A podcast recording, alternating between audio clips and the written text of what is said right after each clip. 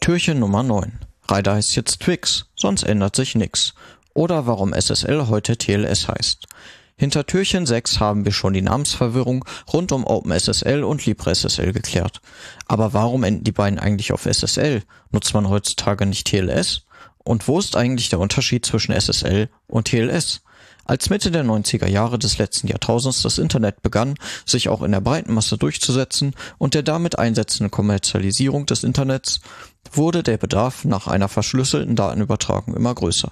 Wenn Zahlungsdaten einfach abgehört werden können, sind keine sicheren Transaktionen möglich und E-Commerce oder Online-Banking, wie wir es heute kennen, sind ohne verschlüsselte Datenübertragung undenkbar.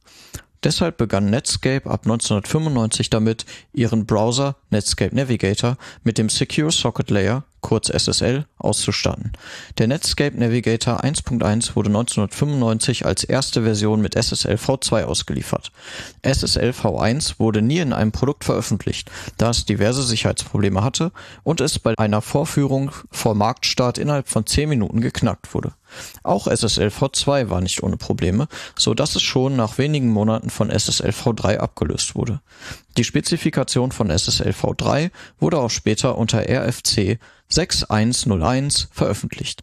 Microsoft hatte dem Private Communication Technology Protocol, kurz PCT, in der kurzen Zeit zwischen SSL v2 und SSL v3 versucht, ihre berühmt-berüchtigte Embrace Extend and Extinguish Strategie anzuwenden. PCT war rückwärtskompatibel zu SSL v2, löste sogar einige der Sicherheitsprobleme von SSL v2, war aber nur für den Internet Explorer und die Internet Information Services, beides Produkte von Microsoft, verfügbar. PCT konnte sich jedoch nicht durchsetzen. Im Jahr 1996 konnten sich Netscape und Microsoft darauf einigen, dass sich die IETF zukünftig um die Weiterentwicklung des SSL-Protokolls kümmern sollte. Nach drei Jahren veröffentlichte die IETF dann in RFC 2246 die Spezifikation von TLS 1.0. Obwohl TLS 1.0 nur wenig Änderungen zu SSL v3 aufweist und eigentlich SSL v3.1 ist, wurde der Name von Secure Socket Layer zu Transport Layer Security geändert. Einige Gerüchte besagen, dass Microsoft auf die Namensänderung bestanden hat, weil es nicht so aussehen sollte, als wenn sie das Protokoll von Netscape übernehmen wollten. Andere Gerüchte besagen, dass die IETF nicht einfach das Protokoll eines Herstellers übernehmen könne und mit der Namensänderung eine klare Abgrenzung gezeigt werden soll. Letzteres könnte man ähnlich auch bei Speedy und Quick beobachten. Beides Protokolle, die maßgeblich von Google entwickelt wurden, von der IETF aber als HTTP 2.0 und 3.0 spezifiziert wurden. Was auch immer der Grund gewesen ist, die Namensänderung sorgt noch heute für Verwirrung. Heute sind TLS 1.2 und 1.3 aktuell. Die Versionen 1.0 und 1.1 gelten bereits als veraltet und SSL v3 wird fast nirgends mehr unterstützt. Trotzdem tragen OpenSSL und LibreSSL das SSL nicht nur im Namen, sondern auch die Funktionen und Objekte haben SSL als Präfix.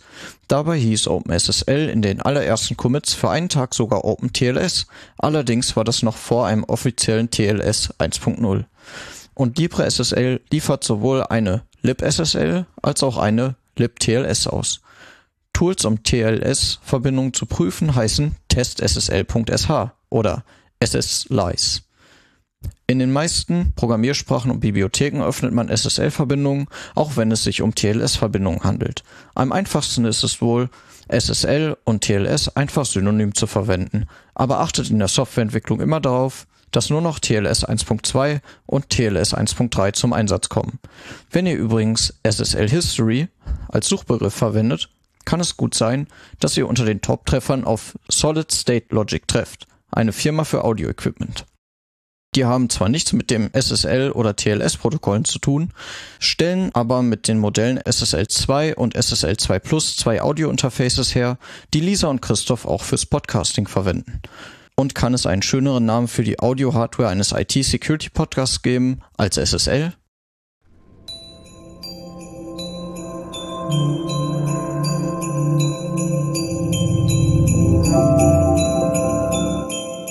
Ho, ho, ho.